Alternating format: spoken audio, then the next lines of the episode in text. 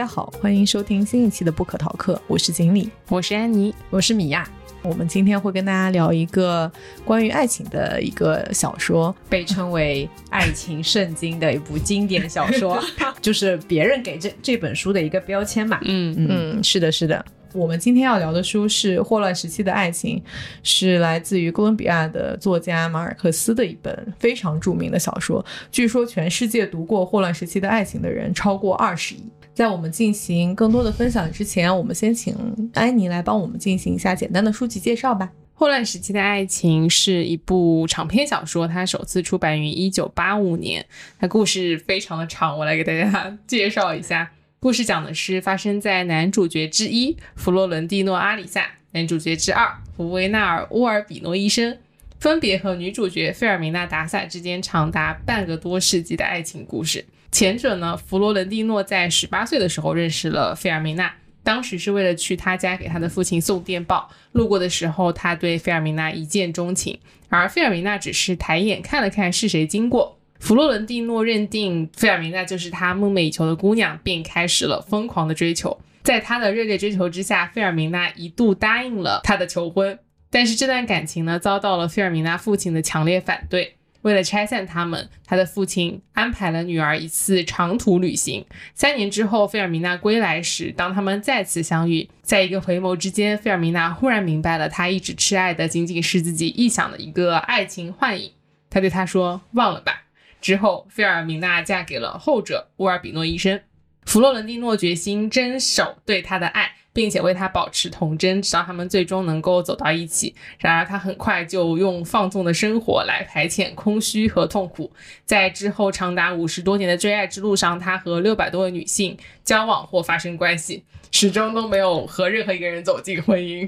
我们之后可能会聊到一些他这六百多位女性当中比较特别的几位。而后者就是男主角之二维纳尔·乌尔比诺医生呢，他是因为一次朋友的误诊而认识了费尔明娜。他的朋友误以为费尔明娜得了霍乱，因为他们这本书写的背景就是在霍乱时期，因此呢，他就请霍乱的专家沃尔比诺医生前往他家为其诊断。医生见面后便爱上了他，他们度过了长达五十多年的婚姻。直到医生在自己家的院子里，为了捉住他养的鹦鹉，从梯子上摔下身亡。在死前，他用最后一口气对费尔明娜说：“只有上帝知道我有多爱你。”半个世纪的时间，弗洛伦蒂诺一直在等着和费尔明娜重新开始的机会。等到费尔明娜的丈夫，也就是胡维纳·乌尔比诺医生死去，弗洛伦蒂诺才终于有机会和费尔明娜再续前缘。他通过自己的文字表达了他对人生、爱情、老年和死亡的思考，成功的让费尔明娜从心灵上和思想上也接纳了他。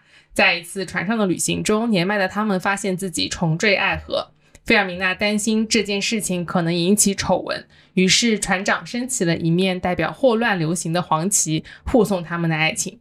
这本书被《纽约时报》评价为人类有史以来最伟大的爱情小说。仿佛是一部爱情史诗，写尽了爱情所有可能的样子。至于这些各式各样的情感到底是不是爱情，我个人是，呃，持保留意见的。每个人可能会有不一样的理解。同时，我觉得这本书其实除了爱情，也写了霍乱时期在这个大的背景之下，当时的人们他们的生活和爱情背后的很多人性的描写。那么，具体对于人物和他们感情的解读，我们之后会有更深入的分享。好的，那接下来我们再请米娅为大家介绍一下作者的简介。好的，那我来简单的介绍一下著名的作家加西亚马尔克斯啊。其实我觉得这个作家是过于的知名了。呃，其实我们在之前分享。呃，平原上的摩西这本书的时候，我当时也有提到过，说，呃，一直想看《百年孤独》，但碍于当中茫茫多的这个名字，根本搞不清谁是谁，一直都没有去看。但我非常，就是那个非常著名的《百年孤独》的开头啊，我在这期节目里面再把它念一遍，希望不要嘴瓢。多年以后，面对行刑队，奥雷里亚诺·布恩迪亚上校将会回想起父亲带他去见识冰块的那个遥远的下午。哎，这这就是呃马尔克斯最知名的作品《百年孤独》的一个开头啊，也是非常有名的一个啊小说的一个开头。那马尔克斯的话，我觉得不用多说，大家知道他的会有两个标签，一个是他获得过诺贝尔文学奖。呃，那第二个标签的话是他是拉丁美洲魔幻现实主义文学的一个代表人物。呃，马尔克斯他是一九八二年获得的诺贝尔文学奖啊，当时给他的颁奖词是这样写的：由于其长短篇小说结构丰富的想象世界。其中糅混着魔幻与现实，反映出整个大陆的生命矛盾。啊，这个是在诺贝尔的一个颁奖词上给马尔克斯的呃文学生涯的一个评价。我自己还为了准备这一期节目，还特地的去百度了一下，到底什么是魔幻现实主义？因为这个词大家会说的很多，然后一提到魔幻现实主义的这种文学的写作的特点或写作的手法，呃，其实呃，大部分人会立刻第一反应想到的就是马尔克斯嘛。那魔幻现实主义文学的话，它有一个呃基本的一个特征，它其中最根本的核心还是在“真实”两个字。就是虽然是魔幻现实主义，但它的立足点还是基于现实去写的。就你不管是采用了一个什么神话故事啊，或者一些神鬼故事的这种外衣，它最终都是去反映现实的一个状况。那这个跟拉丁美洲的历史的情况也是有关系的。我大概了解是说，在整个拉丁美洲的历史上面是经历了。殖民主义，所以它的历史其实是会比较动动荡一点，有呃各种各样的战争啊什么这些。其他还有几个比较有特点的跟魔幻有关的，嗯，一些写作的手法，就是首先它是会带有非常浓重的拉丁美洲本土色彩。就是比如说像美洲的一些土著的传统文化呀，一些传统观念，印第安人的一些神话传说、神灵崇拜，以及他们对于生和死、梦幻与现实的问题，都是这种魔幻的来源。呃，我们其实，在非常前，在比较前面的节目里面讲《一日三秋》那本书的时候，其实当时也有讲到说，他的这个写法上面是比较像这种魔幻现实主义的，因为花二娘的故事是一个神话故事嘛，但是它好像又影响到了这些书里的人物的实际生活当中的。这个命运的走向，这个是魔幻手法的一些表现的形式。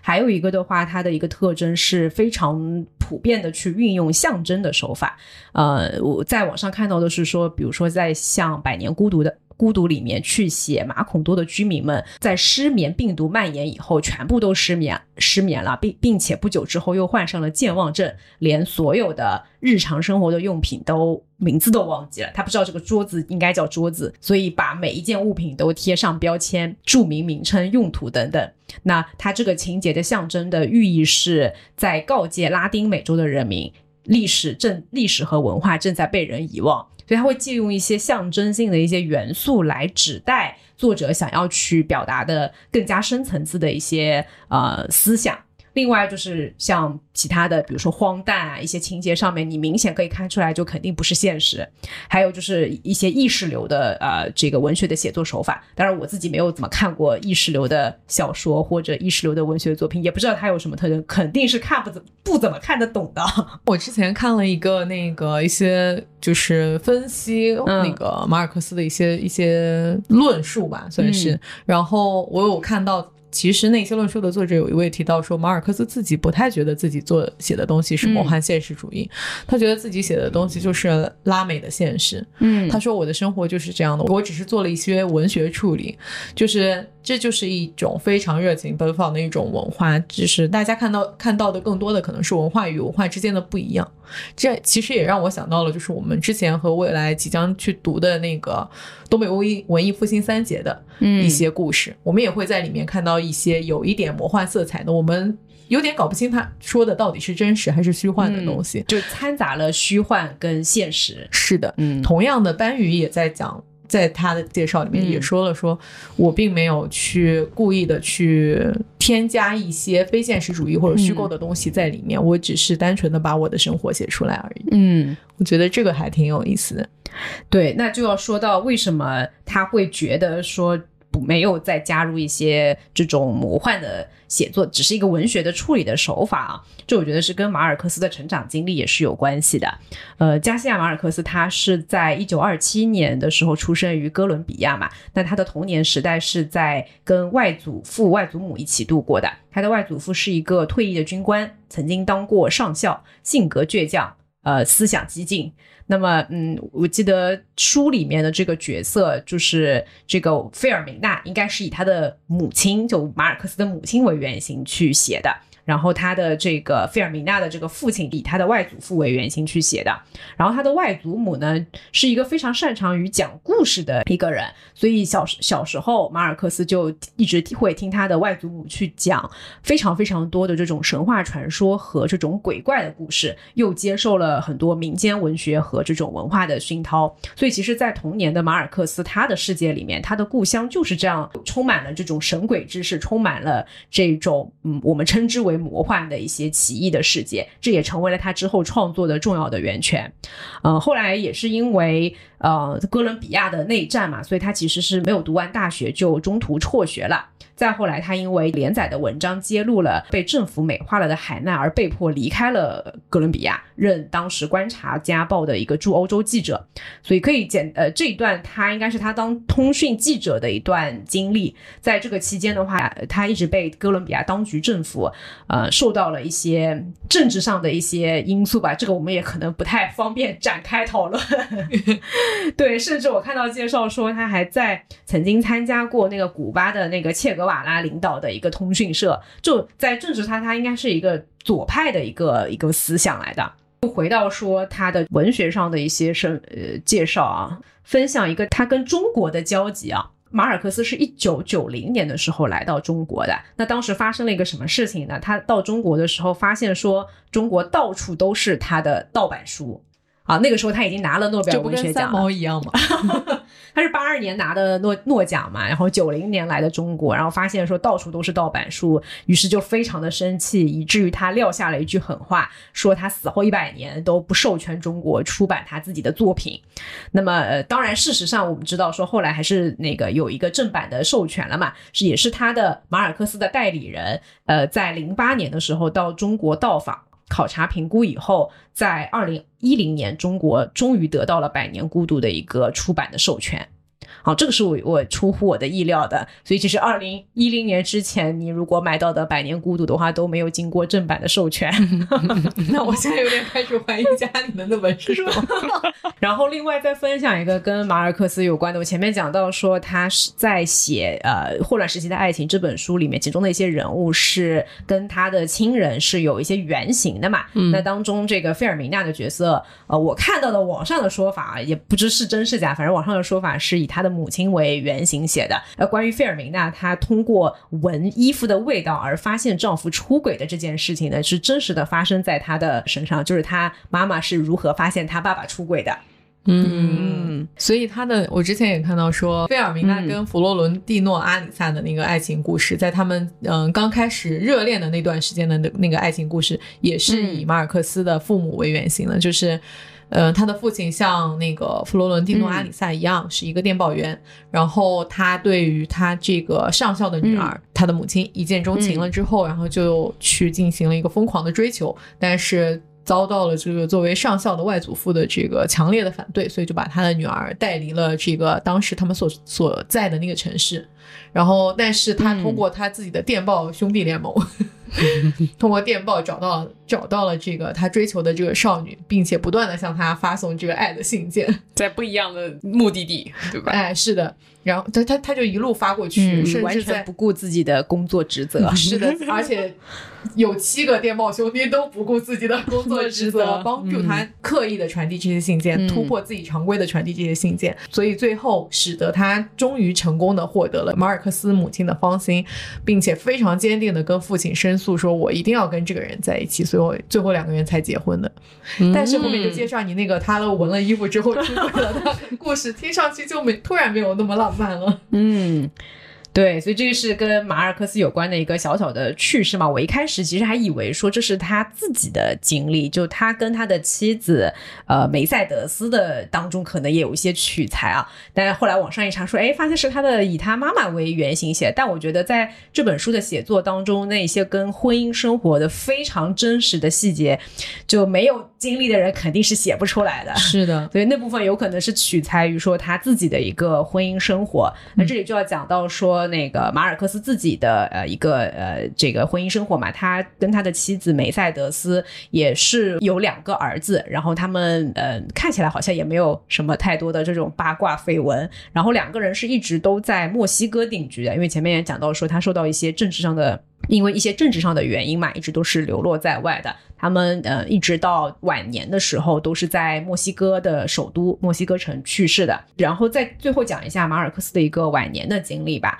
他是在一九九九年的时候发现说得了这个淋巴癌，所以从他得了癌症以后，呃，基本上的文学创作呢就急剧的减少，一直到二零零六年是宣布就正式的封笔了，就不会再进行任何文学上的创作了。呃，马尔克斯在患了癌症以后，他为了就是跟癌症抗争嘛，就接受了。化疗导致大量的脑部神经元缺失，加速了这个本来就有家族遗传史的这个老年痴呆症。最后他去世的时候是在二零一四年，呃，马尔克斯在墨西哥城去世，享年八十七岁。然后他的妻子应该是比他再小一点的，他们大概六差个六七岁左右的样子。最后他妻子去世的时候也是八十七岁，嗯，那也是高寿了。对对对。这本霍乱时期的爱情就是他献给他妻子的，呃，讲到这个就很有意思了。对，他在书的打开就有。我看书的扉页上面写了说：“自然，逗号，此书献给梅赛德斯。”就前面两个字有一点，我当时看到这句话的时候，有一点，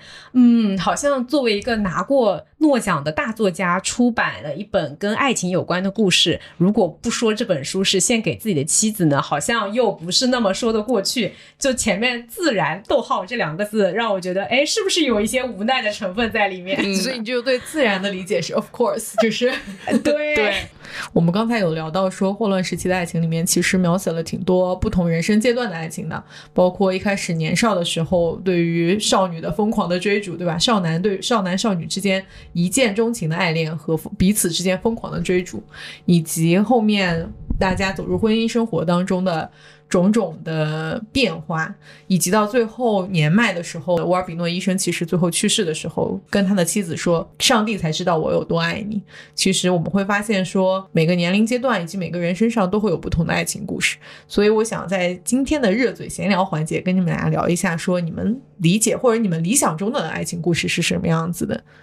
这个很难聊，为什么？我也不知道到底是什么样子的。就是在这本书里面，我觉得。有爱情的部分是在弗洛伦蒂诺一开始一见钟情，看到了费尔明娜，并对她展开追求的那一段时间。嗯，他是有他单方面的爱情存在的，就少年时期的爱情。对，因为到后期他开始变成了一种自己的执着，就是我得不到你，但我享受这个得不到你的痛苦。嗯，并且我愿意用我的一生来等待你，就是。这个这句话听起来很浪漫，他的文章结尾也是我们的爱情会一生一世，但我并不认为他后来对菲尔明娜的这种执着是完全出于爱情。所以你觉得只有那一段才会是爱情吗？还是说后面其实爱情是有多种多样？我觉得那一段跟后面的比起来更纯粹。嗯，他是真的出于不管你是看中了他的外貌一下子爱上了他，还是他的家世爱上了他，但你就是爱上他嘛，因为不存在说。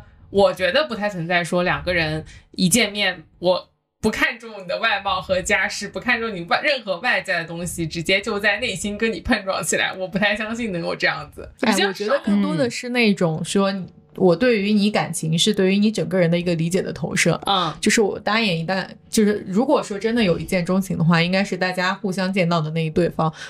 的那一刹那，不管是因为我之前得到的一些背景信息还也好，或者是说我对于你外貌的一些一些理解也还好，就是这些是一个综合的东西。嗯，它不是说因为被你的家庭状况，或者是说你的外貌其中的任何一项，它是一个很综合的东西，在那一瞬间产生了化学反应，产生了你的荷尔蒙的一个碰撞。对。然后除此以外，就是我觉得，虽然我看下来觉得乌尔比诺医生跟费尔明娜结婚的当时，费尔明娜对他是没有爱情的。这个其实书里面有讲哦，就是费尔明娜到底是为什么会跟乌尔比诺医生去结婚，就是书里的一个解释是说，他最终还是投降了，在他人生的千钧一发之际，丝毫没有考虑到追求者的男性魅力，嗯，他传说中的财富，他的年轻有为，他说这些他都丝毫没有考虑到。而只是因为害怕失去稍纵即逝的机会，在发现二十一岁已迫在眉睫时慌了手脚，单纯是因为自己年龄大了。对，所以他其实是受于受迫于一种莫名其妙的世俗价值观的压力。对，就怎么说呢？我觉得如果纯粹的爱情就是在两个人互相喜欢，没有其他干扰的情况下，因为你看到后面有一章，可能待会儿会分享，就是。沃尔比诺医生他在孩子出生了以后，他就觉得费尔米娜的爱情被分到了他的孩子身上，被生活的琐事分掉了。那这个时候，其实好像在婚姻当中，爱情就会转变为一种亲情或者是责任。他们之后的那一些相互的包容，好像就不一定是出自于爱情。所以我觉得，如果是真的很纯粹的爱情的话，就是弗洛伦蒂诺一开始对他很狂热的追求的那段时间，嗯还有就是他们刚刚结婚，两个人去新婚旅行的那段时间，那段时间好像是比较愉快和纯粹。但是我记得沃尔比诺医生也有一段是写，他说他跟费尔明娜结婚的时候，他说非常明确的知道我并不爱他。所以这两个人的结合，我在书里看起来的时候，感觉一开始并没有，只是我觉得他们更像是一种激情啊，因为我们其实，在情人节特辑特辑那期里面也有聊到过，说有一个爱情三角理论，它是有三个因素组成的：激情、亲密和承诺。就是所谓的一见钟情，更多的是激情嘛。我看到这个人呢，哎，长得很美，长得很帅。你说沃尔比诺对于费尔明娜的话，我觉得更多的是这种外表上，因为书中的设定，这个女主角应该是很漂亮的，是的而且他们第一次相见的话，是沃尔比诺医生去给她看病，然后又有一些呃肢体上的接触和甚至看到了女主的裸体。对，因为当时看病是要把他的衣服解开，然后听他前胸和后背的声音的，才能判断他是不是霍乱，对，就就不是故意的也。不知道为什么，反正没有没有听诊器，那个时候对就要靠耳朵去听那个心脏。那你想耳朵这个心脏长在什么位置，对吧？所以呢，他们是有一些肢体的接触，你很难说这个环节是不是由于一些这种啊、在性魅力的这种性上面的一些吸引力，导致说这个沃尔比诺医生开始非常猛烈的追求菲尔米娜。嗯，是的。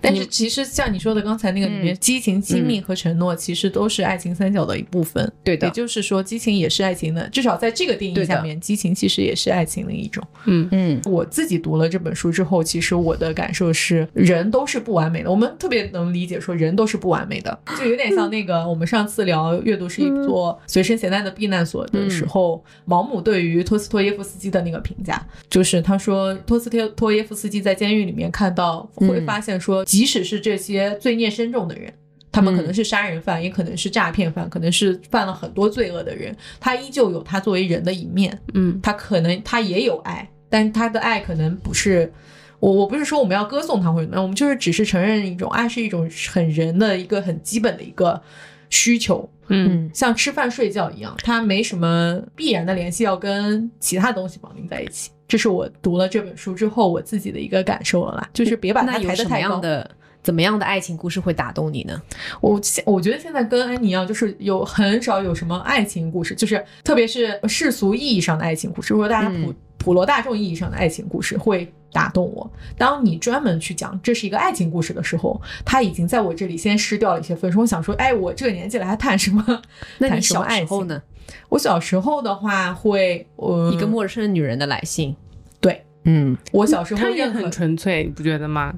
也是很激情。你想想看，一个陌生女人的来信，他喜欢的那个人是一个浪荡子，一生之中跟只跟这个女人相逢三次，从来都不知道这个女人的名字，每次都以为她是一个另外的人。他为她生了一个孩子，他都不知道她是谁。女性对他的那个爱是非常激情和纯粹的。你也可以说是偏执和疯狂的。啊，对，嗯。对，所以我以前的时候会，我的爱情观是，你爱一个人是你自己的事情，嗯嗯，或者说这个跟啊书里的阿里萨很像哎，他也完全沉浸在自己对费尔明娜的那种迷恋，到后面其实也有一点偏执和疯狂了。是的，嗯我我以前是抱有这样一个爱情观的，然后我觉得很自洽的。但是其实我现在再回想起这样一种爱情观的话，它其实没办法长久的。嗯你没有回馈的爱，你完全没有回馈，对方完全不知道你的存在的这种爱情，其实你没办法很长时间的持续下去。而且同时，如果别人不爱你，你还很疯狂的对他有些感情的话，如果他完全不知道还好，但是这这又很难，就是你很难说我完全不表达，嗯其实会给对方造成困扰，对方天然的会被往负心汉或者不知好歹的这个方向去推，其实是不好的一件事情。于人于己都不是一件好事，但是确实你在这种付出当中，最能从付出当中得到正反馈的，你觉得自己好伟大，我怎么是一个自我感动了。是，对我就非常不喜欢这样的人。对人生当中，但就简直就是你最伟大的时刻了。是的，但现在回想看看的话，其实是有点不近人情的。其实我觉得说。就是因为完美的这种爱情在现实生活中实在是太太太稀缺了，所以当它出现在文学作品里面、出现在影视作品里面的时候，才能那么的让我们看的当下觉得哇，我被这个故事感动了。所以，我觉得我对于爱情的定义还是一个比较狭义的，可能跟锦鲤不太一样。锦鲤的定义当中，它是可以有很多种的，但在我的定义当中，爱情就是偏向于不一定是完美，但它可能得有百分之九十五的完美。就至少，比如说，不能出现像书里面这种什么出轨啊，然后啊乱搞男女关系啊，这种这种是底线的事情，是绝对不可以有的。那他还是爱情吗？如果他出现了这种问题，他还是爱情吗？还是说你会直接质疑说他其实不是爱情，他只是一些像你刚才说的，不管你叫他激情也好，还是一些肉体关系也好，还是我觉得出现这种情况的话，就相相当于给这段感情画上了一个句号。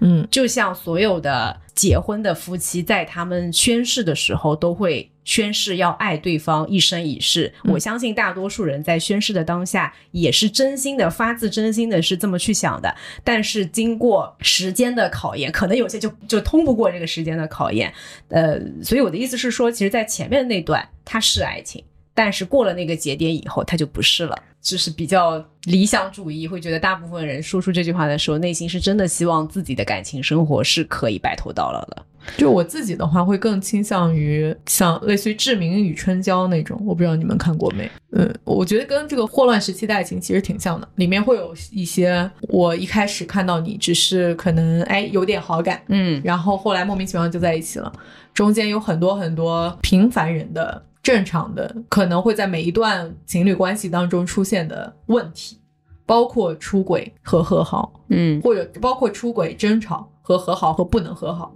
所以就是带瑕疵的爱情故事反而让我觉得更真实。嗯，对。但是我也同意说，就是如果你一旦有了这种不忠诚的行为，那你是不是可以同时爱两个人？我我是存疑的。嗯，你的人生当中很难一直爱一个人。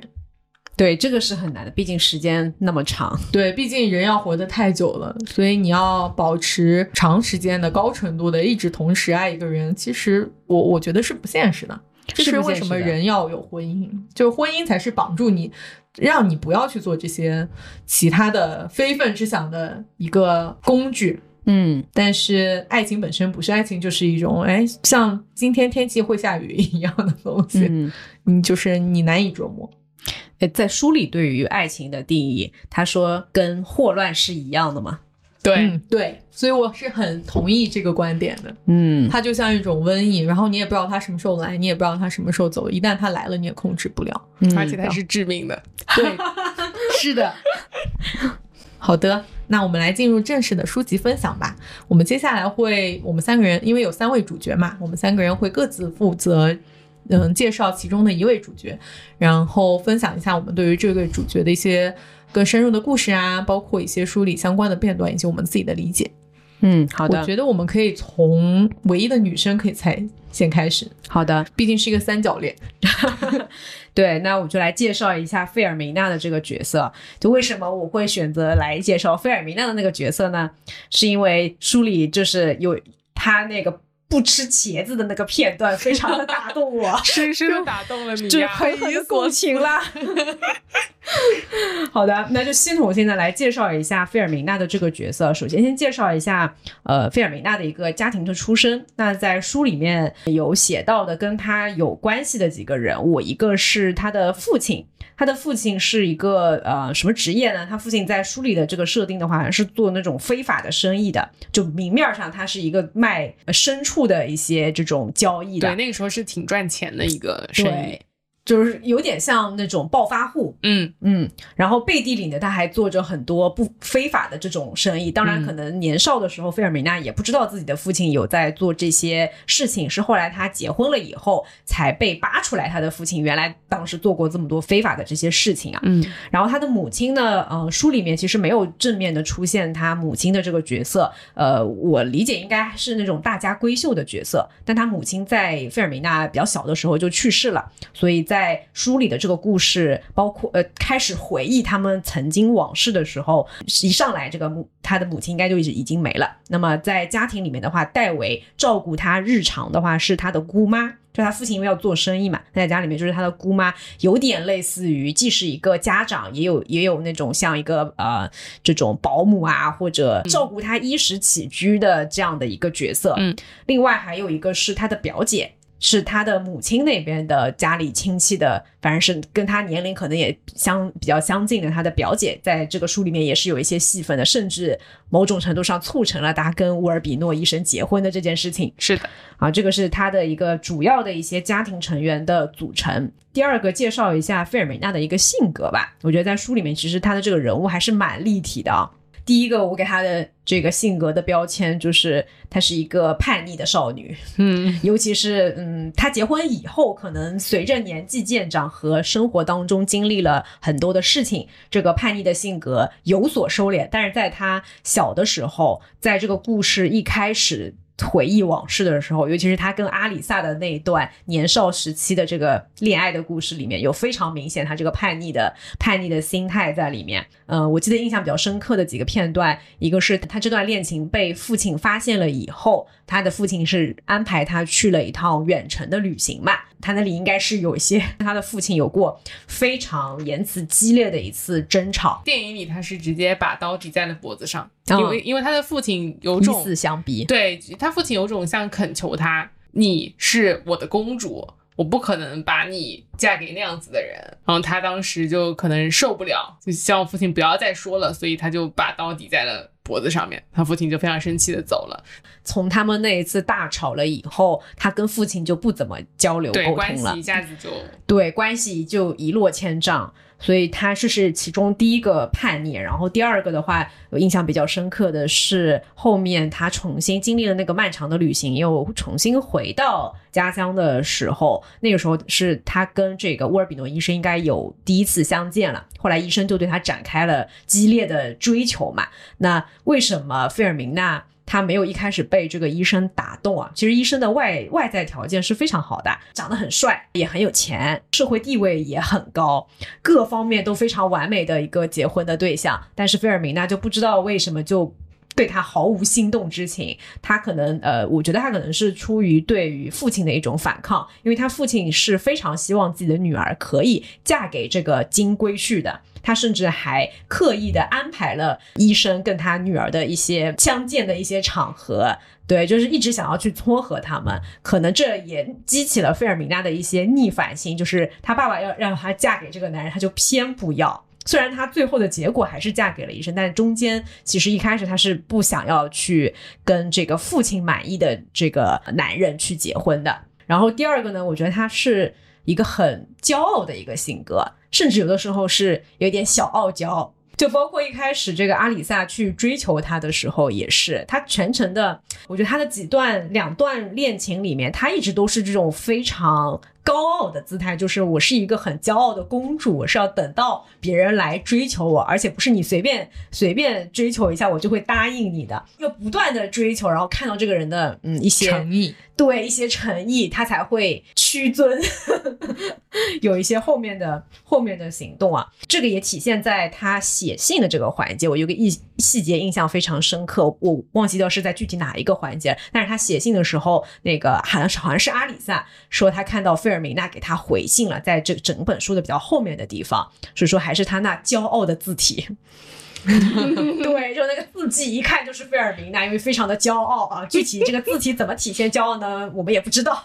反正这个字体就是非常的、非常的骄傲。包括她对于她很在乎自那个名声跟面子。就当她发现自己的丈夫出轨的时候，她后面其实已经原谅了，已经原谅了丈夫的这个出轨的这件事情。出轨她很生气，但更让她生气的是，她的丈夫竟然把她出轨的事情告诉了那个教堂的。那个牧师，他应该是你可以去忏悔，对，你可以去向神父去祷告什么，就忏悔，就讲出了这件事情。然后菲尔梅娜就很生气，因为他是不相信说这个牧师这种呃天主教的神父是会完全守口如瓶保给你保保守这个秘密的。他就觉得说，很快全城的人都知道了他，他被她的丈夫给绿了，对吧？嗯，他是哎，但是那里我反而是觉得菲尔明娜，因为她小的时候跟那个嗯佛罗伦蒂诺阿里萨去谈恋爱的时候，他是被他的那个教会学校的那个修女抓到了，然后被嗯开除了的。所以他对于教会啊、修女啊，就是这些天主教的神职人员，对的她是非常反感的。他没有觉得，嗯、他的信仰有什么问题，但是他跟其他的天主教徒的一个完成自己信仰的模式是不一样的。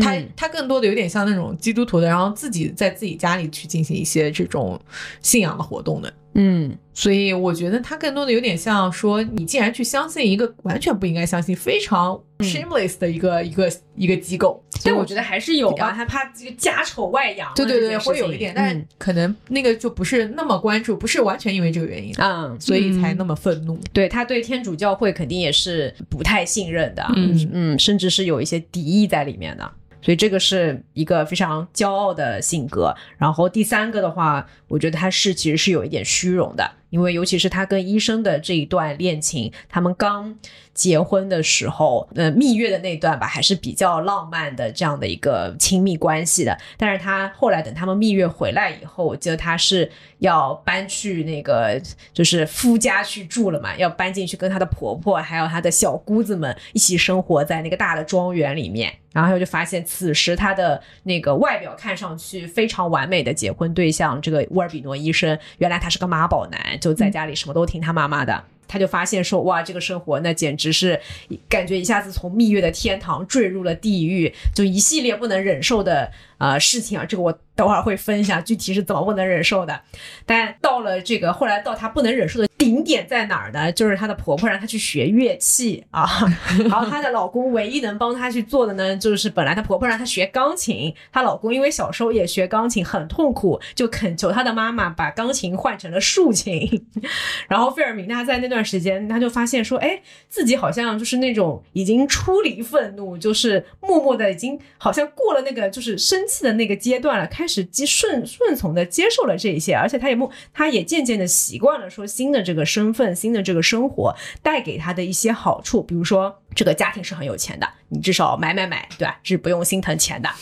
他就哎，默默的就接受了，他开始越来越不能够去放弃这些东西。一开始我觉得她还是比较就是追求自由的，我要呃反抗婆婆给我的这些安排。她有点像一个被驯化了的感觉。嗯她之前是一个小公主，但是是一个异国公主。嗯 对她父亲其实有一些背景是，她父亲的虽然有钱，但是钱财的来路是不太干净的。所以其实他们搬到这个城市的时候，大家是不知道这一对妇女到底是从哪儿而来，他们的财富又是从哪儿而来。所有的人都只只知道他们家挺有钱的，对所以他们虽然有钱，嗯但是没有社会地位。其实是暴发户的这种，所以这也是为什么他父亲一直想要他的女儿跟乌尔比诺医生去进行联姻，是因为乌尔比诺是当地的氏族大姓，是一个有多年传承的，据说名字非常长，然后一直 就在当地是一个嗯，是一个有传承的家族的意思。对，就是暴发户想要找一个有社会地位的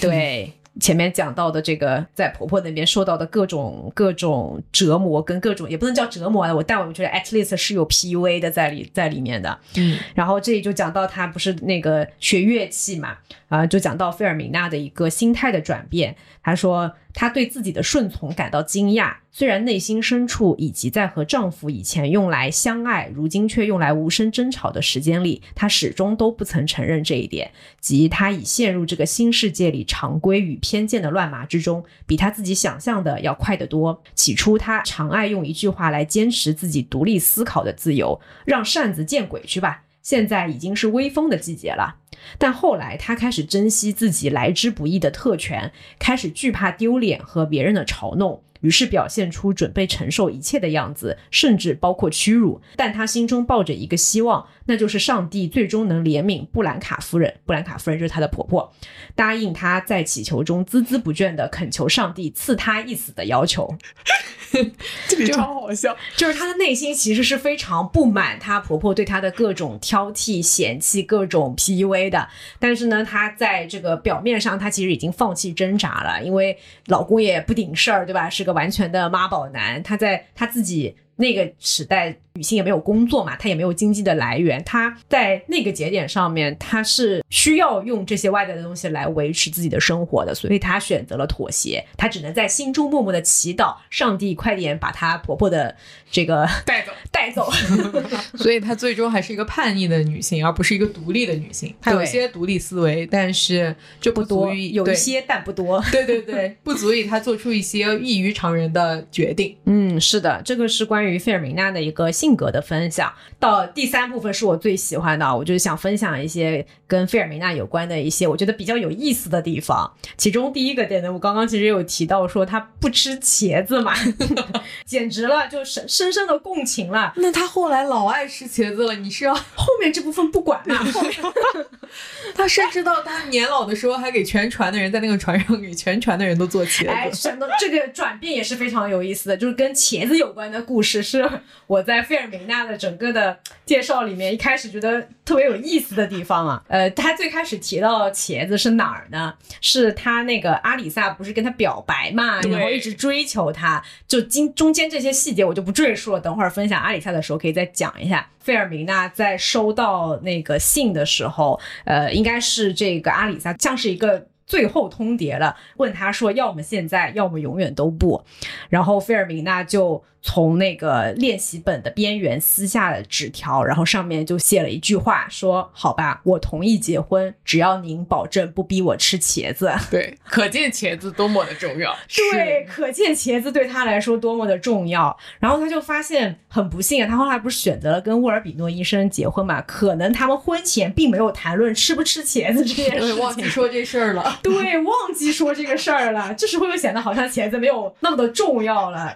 她是等到蜜月回来以后，不是跟搬去跟婆婆一起住吗？除了寄人篱下的感觉，还有两件更不幸的事情。其中有一件刚刚分享过了，就是逼她去学乐器那个竖琴的故事。另外一个呢，就是每天的食谱里面都有各式各样做法的茄子。布兰卡夫人，就她婆婆，为了尊重死去的丈夫，一直不肯。改变这一习惯，而费尔明娜达萨则拒绝吃。从小时候起，他就讨厌茄子，因为他总觉得它的颜色像毒药。只不过这一次，不管怎样，他不得不承认，生活中的某些东西已经向他已经向好的方向转变了。五岁时，他曾在餐桌上说过同样的话，而父亲则强迫他吃下了为六个人准备的整整一锅茄子。当时他相信自己就要死了，先是因为他把已经变成碎末的茄子稀里哗啦的吐了出来。接着又因为大家为了医治他而强迫他灌下一碗蓖麻油，这两样东西不仅因其味道，更因他对毒药的恐惧，在他记忆中被混作同一种类似泻药的东西。而在卡萨尔侯爵府邸令人作呕的午餐中，他不得不移开自己的视线，以免回想起蓖麻油造成的那种全身令人发凉的恶心。就这里就解释了说他为什么很重视茄子的事儿，然后。为什么会讨厌吃茄子？我觉得茄子它只是一个意象，体现了费尔明娜的一种叛逆的精神吧。我觉得是，就你非得让我吃这个东西，我就偏不吃，而且你没有办法强迫我一定要吃这个东西，因为你们都知道我也是个挑食的人。然后小的时候，我爸妈也曾经尝试过让我吃我不吃的那些东西，就真的是那种生理性的不适，就这东西吃到嘴里面会整个都呕出来。就不是没有试过，是真的试过，他发现发现没有办法。而你有这样不愉快的经历以后呢，你对这个这个食物的印象就会更差，然后下次就更不想吃。呃，等到后来她的婆婆真的就去世了，她跟沃尔比诺医生他们就搬到了相当于两个人自己的小家，换了一个新的地方去住。哎，突然有一天，反正也是厨师就做了一道跟茄子有关的菜端上来，他其实不知道那个是茄子，然后就不知不觉就吃了两份，甚至还想要去再加第三份的时候，他就问了一下说：“哎，这道菜是什么菜？”那个仆人才告诉他说是茄子，他就意外的发现这个。茄子它现在是能吃了，而且是觉得比较好吃的。我觉得，嗯、是不是这里作者其实也想表达费尔明娜的一种脱离了原来的婆家的生活的对她的那种桎梏，她来到了一个自由的地方，哎，这个食物她也能够吃得下去了就是我觉得是有一些意向在，但是我理解到的意向跟你完全不一样。啊，不一样吗？我我对于茄子这个东西的理解的意向是，他一开始这是他父亲的价值观，嗯你接到婆家之后，这是他婆家的价值观，嗯也就是说，他们对于社会地位、对于这些啊名望、对于所有的这一切世俗的价值，嗯在他身上的一个体现。嗯他其实自己并不认为这些事情有价值，嗯但是他又脱离不了。他身边所有的人都强迫他，告诉他这件这个方向才是对的，这样才是好的。他被长时间的这样洗脑了之后，终于他就被改变了，或者是说他至少表面上，像你刚才说，他至少嗯。表面上被改变了，他变得和这些上流社会的人别无二致，他就变成一个普通的贵妇人，嗯。甚至等到她的婆婆布兰卡夫人去世了之后，她其实就成了她婆婆布兰卡夫人的替代品。嗯。她去进行那些毫无意义的繁文缛节，去帮她的老公做各种各样奇怪的事情，安排好他的日常的衣食住住行的每一个小点，甚至开始把这种东西当做他自己的一个保护壳，把嗯真正的自己隐藏了起来。嗯真正的他自己是一个暴发户的女儿，她很特立独行，她有自己的想法，这些都是不被世人所容忍，或者至少不被世人所看好的。她把这些都溶解在这个贵妇人的外壳之中，嗯用这种别人一看到她的身份地位，就自然而然的会她会对他产生出崇敬的简单的人生，代替了他本来自己的人生。对，就是光茄子这件事情呢，其实如果不谈你们俩刚刚聊的它这个变化，它这里写的是费尔明的达萨认不出是何物的美味佳肴，就是因为他不知道这是茄子，他吃了觉得好吃，所以他后来就开始喜欢吃茄子，就是这么简单。也有可能并没有这么多解读，是吧？是的，也有可当然，能它确实是有变化在婚姻以后。嗯因为我会发，我我的感受是他等到沃尔比诺医生去世的当下，他还在保留着他这种贵妇人的一个外壳，嗯对但是他同时也保留着他自己的那个内核。嗯因为沃尔比诺医生的葬礼，他办的也跟其他的这种贵族不太一样，不一样就一部分是一样的，他们就有很多人能瞻仰，但是他也坚持说，一旦过了这个葬礼的这个瞻仰的环节，他马上就说这个事情只是一个家人的事情，跟其他人都无关，他把自己的家门锁起来了。对，而且他用了火葬，对，嗯他也做了一些特立独行的事情。然后等到弗罗伦蒂诺回来找他的时候，他也很坚定的 say no。其实那个弗罗伦蒂诺七十几岁的高龄重新追回她的时候，也花了大概两三年的时间。并且是积累了六百二十二位女性的经验，然后设计了心计，从呃各种对有一些对心计在里面，才重新赢回了稍后可以他的这个芳心。嗯，对。然后另外一个跟菲尔米娜，我觉得也很有意思的点是，她除了前面讲的那个买买买的人设以外啊。呃，还有他那个灵敏的鼻子以外，我觉得还有一个点非常有意思的是，他特别能养各种各样的宠物。这个 是这个部分在小说的比较开篇的地方有介绍到，当时应该那个沃尔比诺医生还没有死，他就介绍他们家里的这个环境啊，他养了除了那种常规的猫猫狗狗以外，他还养了很多的鸟，什么鹦鹉啊、那个香乌鸦啊，各种有的没的。最我觉得最夸张的是，他竟然还养了一条蟒蛇，这是完全不能理解，养了一条蟒蛇，然后说是那个蟒蛇能够吃掉一些那种虫虫子，不知道还是什么其他的害虫。然后她的老公这个沃尔比诺医生，呃，也其实是不喜欢这么多活物在自己家里面的，但是嗯，不知道是出于宠妻的这个人设呢，还是懦弱的这个性格。总之，他虽然身处这样一大堆令人厌恶的活物之中，但只要想想他的妻子不仅是加勒比地区最美，而且也是最幸福的女人，他也就知足了。在家里发生这个大规模的流血事件以前呢，这个家里的动物真的是非常非常的多。那直到某一天，家里的一只德国獒，就是那个应该是那种大型的犬，呃，一只狗得了狂犬病，然后把其他的动物都咬死了。对，就为了这个防止这个狂犬病蔓延嘛，所以医生就下令杀死了所有的动物，并把它们的尸体都烧掉，然后家里还做了彻底的消毒。呃，其实当时这个治安是社会的治安是不太好的，呃，这个社会上的盗窃也很多，所以医生睡觉的时候就是把那个左轮手枪放在枕头底下。他宁愿把枪放在枕头底下，他也不同意说家里再买一条狗看家，就是无论是否注射过疫苗，因为之前出的事情实在是太严重了。他那医生说，就算让贼把家里偷个精光，他也绝对不同意那个菲尔米娜再买一只狗。然后他原文是这么说的，他说。凡是不会说话的，一律不许进这个家。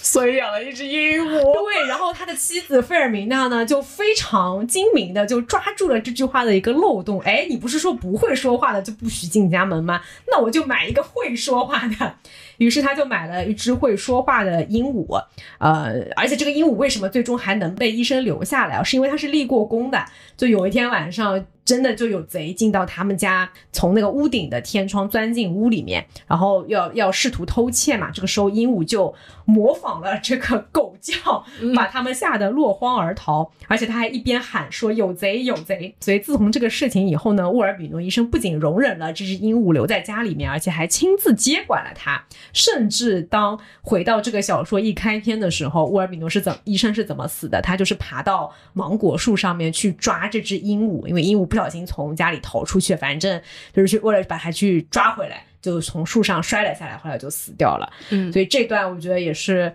非常的有意思。你很难想象一个贵妇人，一个时尚买手，然后还是一个宠物爱好者，家里各种各样的宠物，而且他们家的东西也是多到完全就是铺出来，就都没有地方可以立脚了。这医生死掉的时候，他们好像还特地理出来一个房间，为了放他的遗体。嗯，这个是分享，我觉得跟费尔米娜比较有有关的几个有意思的地方。然后至于说他的这个感情故事，他的这个婚姻生活的话，我们可以等一下分享另外两位男主角的时候一起讲。好的，那我们接下来来分享婚姻故事先吧。乌尔比诺医生最疯狂的留在最后。好的。那我来介绍一下胡维纳尔·沃尔比诺医生。他其实刚刚有一部分特点在米娅的介绍当中已经涉及到了。那么，首先他是这个小说里面第一个出场的人物，是一位非常受人尊敬的医生。书里描写他在二十八岁的时候是在当地最受人青睐的单身汉，仪表堂堂，风度翩翩，知识渊博，家境殷实，时髦，会弹钢琴，会跳舞。这个形象也一直保持到了他死亡的那一天。他一直的一个形象是一丝不苟，啊很传统、很高贵。刚从法国学成归来的时候，他就运用了全新有力的手段，阻止了当地最后一次霍乱的流行，由此声誉传遍全国。他捐赠自己的部分家产，在加勒比地区开办了第一家医学协会，督促建成了城里的各种设施，有非常多的丰功伟绩和荣誉。所以在费尔明娜父亲的眼里，这是他一心想要为女儿选择的理想男人。但是这样一个看似完美的先进青年，他在处理家庭关系上就是有刚刚米娅介绍到的非常懦弱的一面。所以新婚旅行以后，费尔明娜经历了人生中最糟糕的六年，就是她受到了婆婆和小姑子们的一些折磨。但是这个医生其实对他经历的这些东西都是置若罔闻。他相信上帝的智慧和妻子无限的适应能力，定会将事情协调妥当。沃尔比诺医生找到了宏大的理由来为自己的懦弱辩解，甚至都不自问一下他们是否有悖于他的信仰。他不承认自己和妻子的矛盾源于家中压抑的气氛，而是认为那源于婚姻本身的性质，一项荒谬的只能靠上帝的无限仁慈才得以存在的发明。两个几乎完全互不了解的人。没有任何血缘关系，性格不同，文化不同，甚至性别都不同，却突然间不得不承诺生活在一起，睡在同一张床上，分享彼此也许注定有所分歧的命运。这一切本身就是完全违背科学的。就他的意思就是，咱们的矛盾就是因为婚姻，我们两个婚姻制度本身导致的，对，而不是因为他妈。是的。另外，在婚姻当中呢，他也是一个后来有费尔明娜的视角去描写他，他说。他是一个完美的丈夫，从不会捡起地上的任何东西，也从不关灯、不关门。黑暗的清晨，如果他发现衣服上缺了一颗扣子，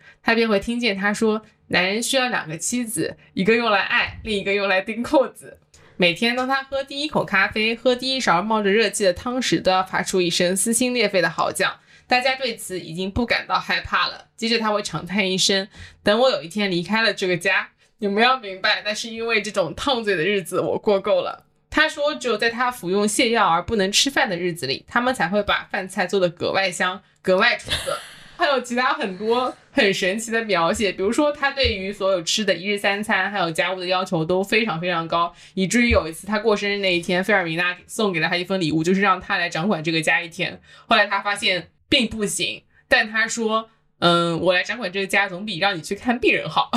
就是如果换角色，他还是觉得自己高高在上。另外，他这个懦弱还体现在哪里呢？因为他在晚年的时候有过一段出轨的经历，他这个出轨经历也非常的懦弱。虽然出轨经历本身是不对的，但他跟别人出轨的方式就不太一样。别人出轨可能就是我偷偷摸摸去别人家里面，对吧？我就不想让别人知道。但他不愿意放下自己的高贵，他当时是用马车，马车其实也是坐马车去生非得坐马车，知道吗？是马车就会很明显，对不对？而他其实去人家家里的名义是，我是去帮他看病的，所以他每一次跟他发生这种不伦的关系，都得在精确在搭脉诊断的这一段时间以内，而且也不愿意放下马车，偷偷的去。他的车夫甚至问过他说，需不需要把车开走，过一会儿再来？然后他说。我觉得你不是这样的一个人，你怎么可以这样来怀疑我？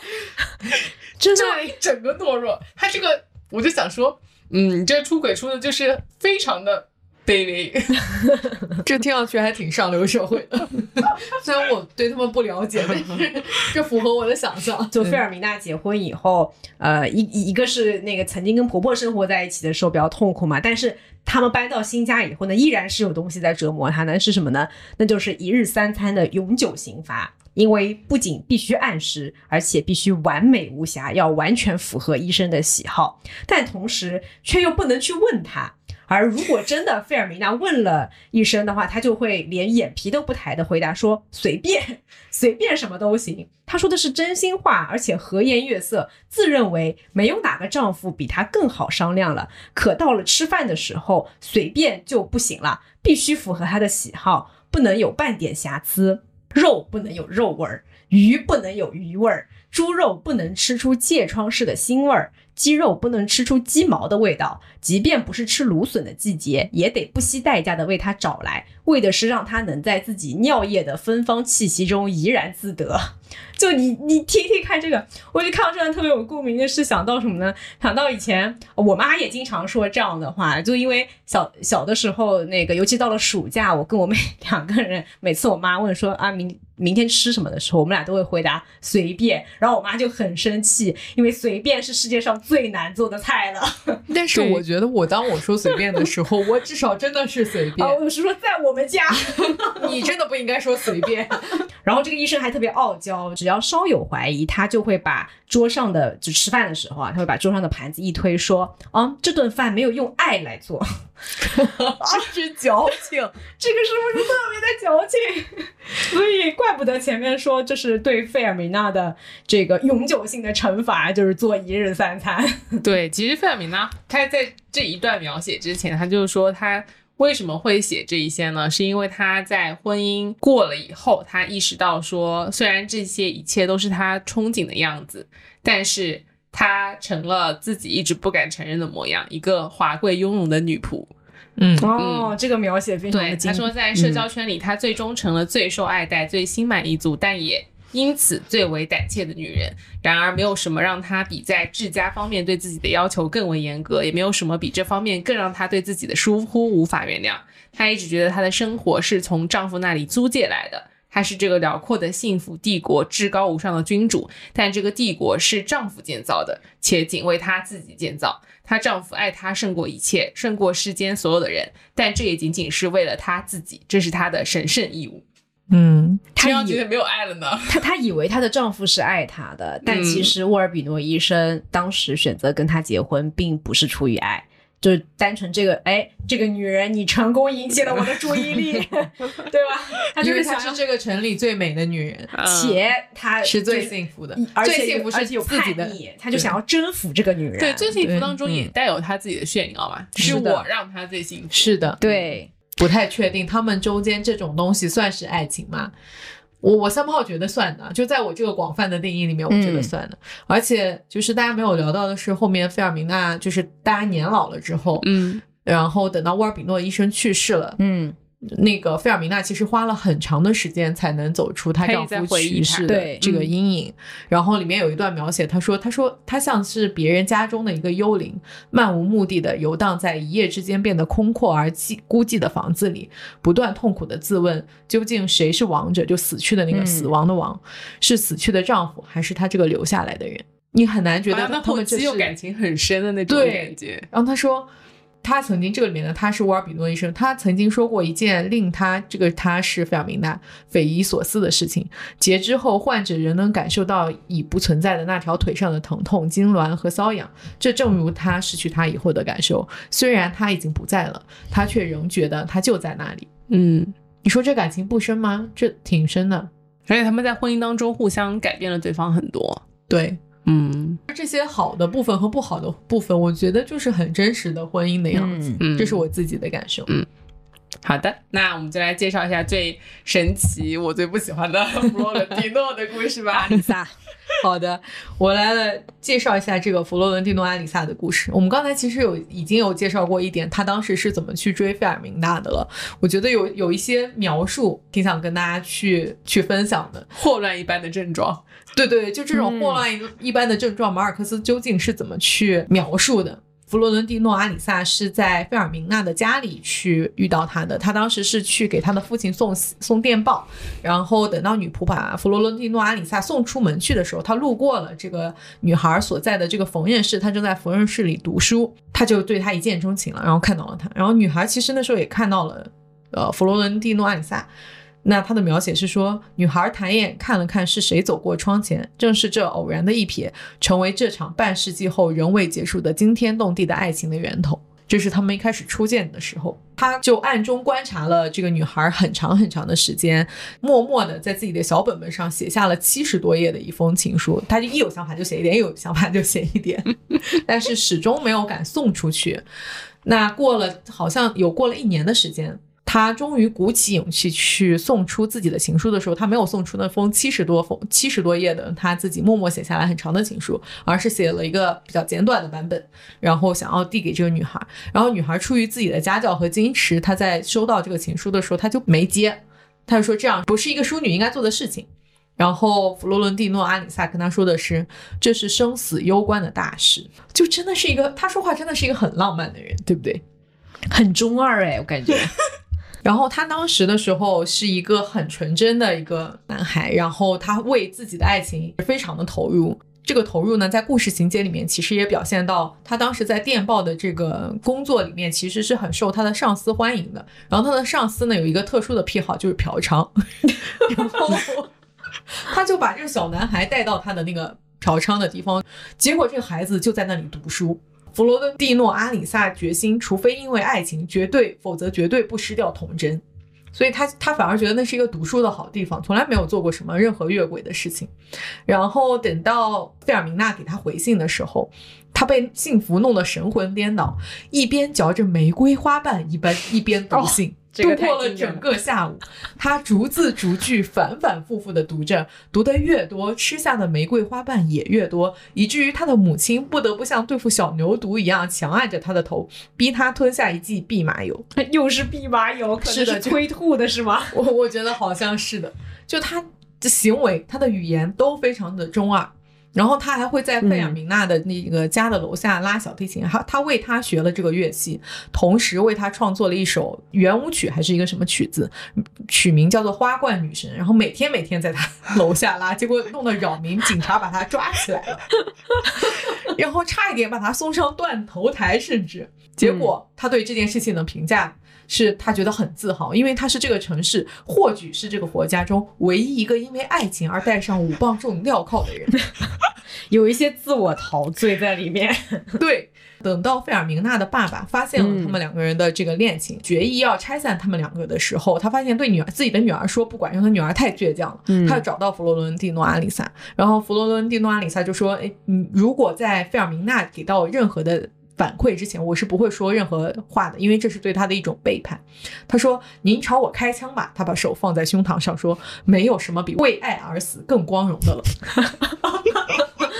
整个这一段就是又中二，然后又很单纯，甚至还有一点浪漫。你真的只有一点浪漫吗？你就只说这一块，就像我们刚才说的，你不要管他后面到底做了什么丧尽天良的事情，或者是匪夷所思的事情，就只有这一段的话，他这难道不是一个很纯美的爱情故事吗？就你刚刚讲这一段的时候，满脑子都是那种译制片的那种黑白电影里面那种带着译制腔说话的那种味道，你知道吗？就不像是现实当中会发生的。嗯，我觉得他的妈妈对他的影响也挺多的。嗯他妈妈在这里面不断的告诉他说，助攻啊，趁年轻，好好利用这个机会，尽力去尝遍所有的痛苦。这种事可不是一辈子什么时候都会遇到的。后来他又跟他说，弱者永远无法进入爱情的王国，因为那是一个严酷吝啬的国度。女人只会对意志坚强的男人俯首称臣，因为只有这样的男人才能给带给他们安全感。他们渴望那种安全感，以面对生活的挑战。但其实事实证明他的母亲是没有那么对的。对，没有那么了解，因为他没想到这个女孩子只是因为好奇。弗罗伦蒂诺·阿里萨像你刚才说的，他一生当中除了费尔明娜以外，后来又在小本本上记下了六百二十二个人。其实他没有一个人是因为他的男子气概而爱上了他，嗯更多的是他的人设更多像是一个淋了水的小狗。嗯他一直是这以这种可怜可怜我吧嗯这种。这种人设，他从来不说出“可怜可怜我吧”这个词，但是他永永远远给人的一种是一种需要被关怀和需要被爱的形象。是的，所以他的跟他很多这个发生关系的女性，其实也都是比他年长的，什么他他很很寡妇，对寡妇是他的一个主要的群高，龄女性或者同情他的人，对。寡妇收割机啊，简直就是。对对对，但他的一辈子好像就是用生命在爱，他的嗯。人生最重要的事情就只有爱，是的。工作赚钱啥都不重要。是的，那都是为了爱而做的一些事情。因为后来，其实他们两个人的爱情故事到这里之后，就是我们刚才聊的那个电报员帮他们不远千里传递情书的故事了。再往后，情书传递了两年之后，费尔明娜再次回到城里的时候，他父亲第一次给了他一个权利，说你可以开始打理家里了。啊对他就很开心的带着他的女仆女仆嗯一起去了市集去采购。对，然后非常的就那个形象描写就是很贵妇人家小姐，然后这个看一看，那个看一看，这一排给我收上，就这种感觉。对对对对对，然后他就慢慢的溜达溜达溜达到了一个叫代比人门廊的地方，嗯然后那边是一个比较三教三教九流、鱼龙混杂的地方。不能往那儿去。是的，然后其实，在他整个溜、溜街的过程当中，弗洛伦蒂诺一直跟着他。对，但是他没有认出弗洛伦蒂诺阿里萨，或者他没有注意到，其实弗洛伦蒂诺阿里萨整个的设定是他并他是其貌不扬的，嗯，对，然后比较瘦小的。在那个费尔明娜在代比人门廊去买一些甜点的时候，他在后面默默的跟上了他，然后跟他说了一句他此生都非常后悔的话。这虽然后面文章里面没有说，但是我 suppose 他应该非常后悔的话。他说：“这可不是花冠女神应该来的地方。”嗯，他可能只是想开个玩笑，我觉得。我的鸡皮疙瘩。哦，太恐怖 掉了了！是的，然后费尔明娜一转身看到他，突然发现这是他朝思暮想的他那个情人，以及他发现这个人真实的样子和自己朝思暮想里的那个形象有巨大的差异。嗯他当时唯一的想法就是说：“上帝啊，可怜可怜这个人吧。嗯，他说不，请别这样，忘了吧。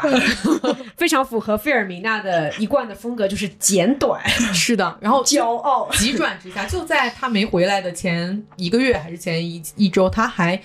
因为父亲叫他去参加一个舞会，他还专门打电话回来征求他的同意。是的，嗯就是爱得非常深，已经接受了对方的求婚，然后觉得两个人是命中注定的一对了。然后看了那一眼一眼万年，突然就觉得这个人不是我的对象。嗯，弗洛伦蒂诺·阿里萨完全不知道自己做错了什么，就此两个人就分手了。是再见面，或者是说再次提起这件恋爱的事情，中间可能两个人还是有一些会面的，但是是作为不同的这个这个社会名流这样一个但互相的关系费。尔米娜一直保持很冷漠、很远的那种距离。对，嗯然后弗罗伦蒂诺·阿里萨也不敢去接近他。嗯，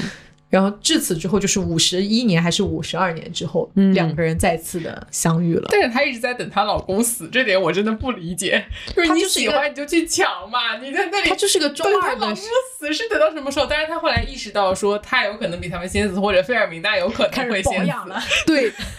很注重保养。我觉得她这就跟她的中二的人设很相符呀，你不觉得？就是他整个人都是这样一个，而且他对于乌尔比诺医生是有一种害怕的，他是觉得自己好像是配不上、比不过乌尔比诺医生的，不管是从家世、外貌还是嗯所有的金钱，而且钱，他还是个私生子。对对所以他才开始努力的奋斗工作，然后嗯想要赢得一些社会地位。觉得这样才能配得上费尔明娜，但是他也没想过说我去抢，他就是想说等到我能配上，等到沃尔比诺医生死的那天，我能配得上他。他会不会是觉得，如果两个人让费尔明娜选的话，费尔明娜应该不会选他？有也有可能，就或者是这是他的某一种道德的体现，你我觉得可以这样，对不对？你也可以这样理解，就是他觉得在他认为是爱情的这个领域，嗯他希望能保持一种道德感，或者是对保持爱情的纯洁。其实这里还，我觉得更加就扎心的，都还不是说是那个两个人争抢一个女生，对吧？嗯他不是说被情敌抢走了自己的未婚妻，嗯而是他的这个费尔明娜看他先主动跟他 say no 了，说我们还是不要在一起了吧。对接受医生遇到医生的是后面的事儿。是的，是的。嗯虽然他一直在为费尔明娜去努力的奋斗，以及等待医生的死亡，但是他在这中间也没闲着，对吧？这五十年中，他积攒了 二十五个本子，有了六百二十二条较长恋情的记录，这还不包括无数次的短暂艳遇，因为他们甚至都不值得他怜悯的提上一笔。我我其实没有准备再分享他的这些短暂的艳遇，其实，在书里也有比较多的不同的描写，往往就是他觉得对已经要好像爱上对方了，但是后面很快两个人就分手了。嗯所以就一即即使在这几个比较长的、值得提及的故事当中，他也没有真真正正的为哪个人付出什么真心过，嗯更多的一些是一些露水情缘。然后他在这个过程当中，在这六百二十二条记录的过程当中，他还不断的在关注到费尔明娜的一些近况。他有看到他呃新婚了，他也有看到说他生第一个小孩。费尔明娜和沃尔比诺医生因为费乌尔比诺医生出轨，而他远走他乡的时候，他会把他发现了费尔明娜失踪了，还甚至一度怀疑她死了，导致他全世界的在找。虽然最后没有找到是是费尔明娜主动出现了，但是他那段时间其实也过得非常的焦虑。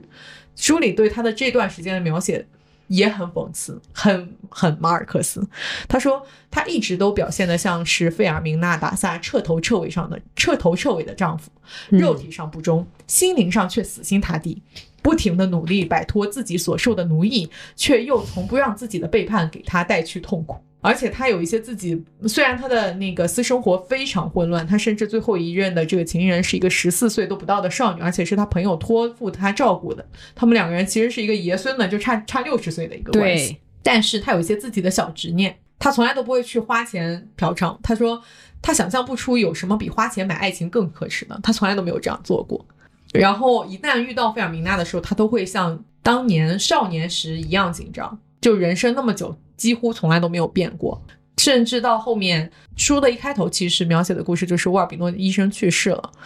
费尔明娜非常的崩溃。其实医生的葬礼现场是一片混乱的，是弗洛伦蒂诺阿里萨嗯跳出来去帮他打理了很多葬礼上的琐事。然后在葬礼结束的那一个当天晚上，他就跟费尔明娜讲说：“我已经等这一刻等的时间很久了。”他记得非常精确，什么五五十一年多少个月？哎哎，是的。然后费尔明娜就觉得荒唐，你这是在对我的一个侮辱，把他赶了出去，并且在后面后续，他给费尔明娜写信的时候，费尔明娜回了一封非常言辞犀利的信，来来侮辱他。结果他对于这个骂的一个信，毫不在意，他觉得啊，他还给我回信了。是的，就一整个舔狗。他说那些侮辱并没有让他心动，他也无意去澄清那些不公的罪名。他了解费尔明娜达萨的性格，也清楚他此番义正言辞的理由。他的言辞远可以更锋利些的。他唯一感兴趣的是这封信本身给了他机会，甚至是承认了他有权回复。对啊，就是完全沉浸在自己的想象当中。但这种不是爱吗？就是你，他真的很了解费尔明娜大赛。我觉得他比沃尔比诺更了解费尔明娜。嗯，沃尔比诺了解的是为了沃尔比诺已经改变了的费尔明娜，但是他了解的是费尔明娜本身的那个原始的他，而且他五十多年一直都没有忘记过。这难道不是爱吗？一方面他对费尔明娜的了解，另外一方面，我觉得他也是在这个五十多年里面积累了非常多的经验。是的，他已经非常了解女人了。对，一开始他是给给那个小情侣就是代写情书嘛，哦 是我还印象很近。还出了一本爱情宝典。对，没有出版，但等到他有钱出版的时候，发现他的这些爱情里都已经过时了。是的，就是一对情侣都来找他代写情书，是他自己在给自己写。而且他越写越开心，越写越投入。就是他好像一生当中做的最优秀的事情就是写情书。就是谈恋爱，他对他后来后来让他能够有机会去公司里面工作的时候，他其实也没有办法把商业文书写好，他很努力，但就是写不好。他他就是会把它写成一种爱情的。对，就是里面的感情过于充沛，以至于不能在商业场合使用。对，也是因为他小时候可能看了太多爱情的书，他把自己爱情的书都翻烂了。嗯，嗯，再加上他那六百多个在册的这个经历，让他对于女性，我觉得其实是是也一方面就是他那个对费尔明娜，但我觉得真是真的觉得他对费尔明娜的了解其实不一定是多的，他们都没说上过几句话。而且这过了五十多年呢，你怎么知道这个他人会变们写了很成什么样？多的信，哎，那是在早年间的时候呀。对，其实婚姻以后的费尔米娜会不一样，但她对啊本身的性格可能没有变，因为我觉得后来嗯后来他有一段，就是他要写信给费尔米娜的时候，就是在他们后来重再续前缘的时候，他写了说。他把这个信筹划的像最后一场决战那样，每一个细枝末节都思虑周详，一切都要与众不同，如此方能在一个于巅峰上过完一生的女人心中激起新的好奇、新的兴致和新的希望。这封信应该要提供一种蠢蠢欲动的幻想，并且给予他足够的勇气，把某个阶层的不公偏见扔进垃圾堆里去。他原本并不出生于那个阶层，可那个阶层最终却变得比其他任何阶层都更像他的出生之处。这封信应该教会他把爱情想象成一种美好的状态。而非达到任何目的的途径，爱情自有其本意的起点和终点。就是他已经揣摩到人家的心底了。对，他甚至比费尔明娜自己都更了解对，他。是的，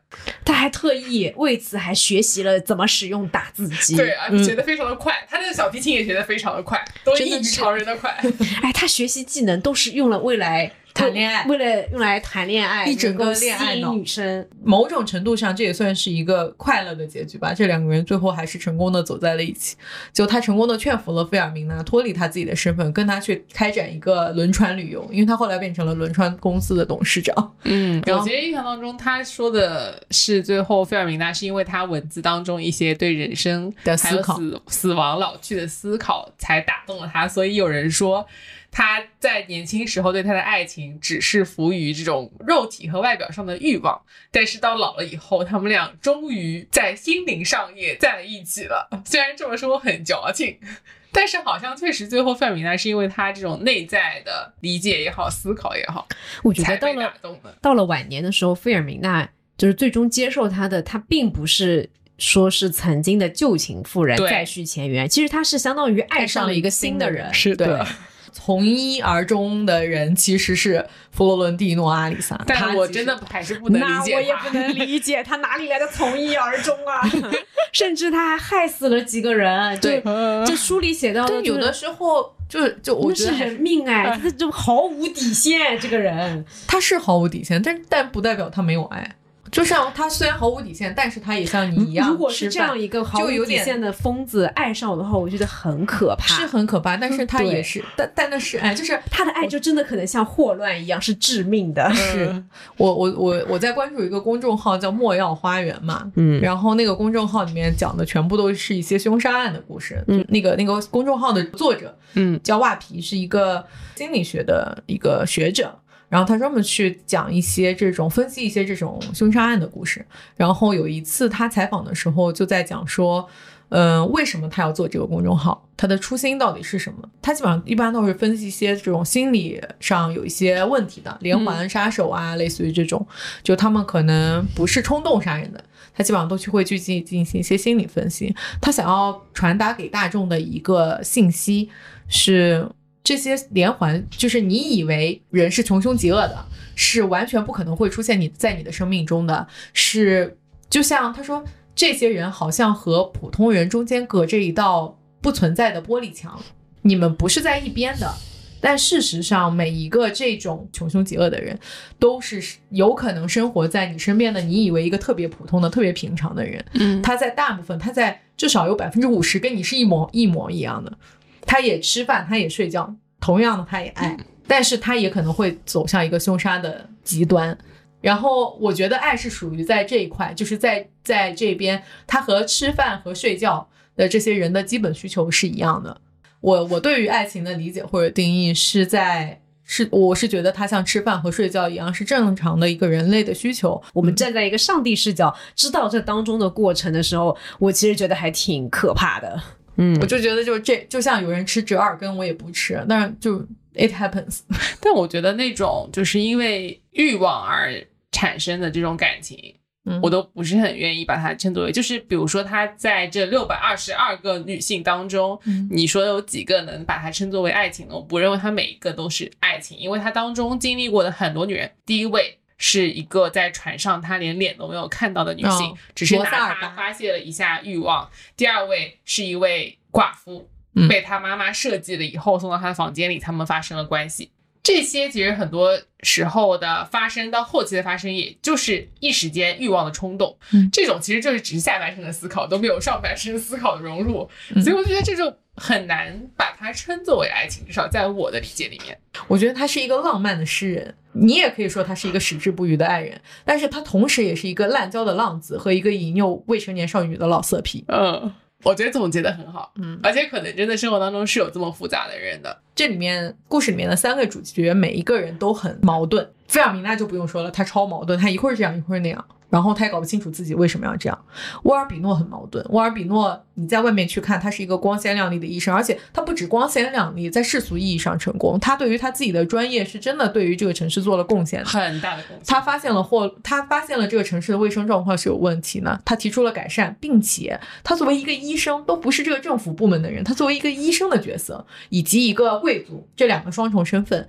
他却推动了这整个城市的一个改善，捐出了家产。其实他在这方面，你可以说他是一个很高尚，但是他在家里又真的是一个不靠谱的丈夫或者伴侣。佛罗伦蒂诺·安里萨也是一样的，他有一个一生所爱的人，但同时他又是一个滥交的人。我觉得这这里面是艺术加工啦，就在我看来，就是他想要表明人性的复杂性，不代表人是那么复杂的。但是如果你不把他的那个戏剧张力稍微拉开来一点，就像刚才我们分享的各种片段里面出现的一样，我当时看过一些资料，是说这个是马尔克斯安排阿里萨这个角色，让他身上就。加诸了这六百多个女性这段滥交的经历，其实是为了去凸显这个情节的戏剧性张力。嗯，对，以及其实他这个角色也是对于传统的这种爱情观，对于传统的一种婚姻观的一种冲击。其实是这个是作者是有刻意去强化这个冲突矛盾的。怎么说？就强化到了一种大家可能如果看纯爱小说的话，就很难转移到这种，就是它它跟纯爱小说差距还是蛮大的。对。好的，然后这个节目的最后，我其实有一个想要在 ending 的部分跟大家去分享的，是我在微信读书里面看到有一个书友留下的评论，是我自己现在会比较认可的一种价值观。他说：“爱始于自我欺骗，终于欺骗他人，这就是所谓的浪漫。”好的，That's it。那我们今天就谢谢大家的收听啦，拜拜。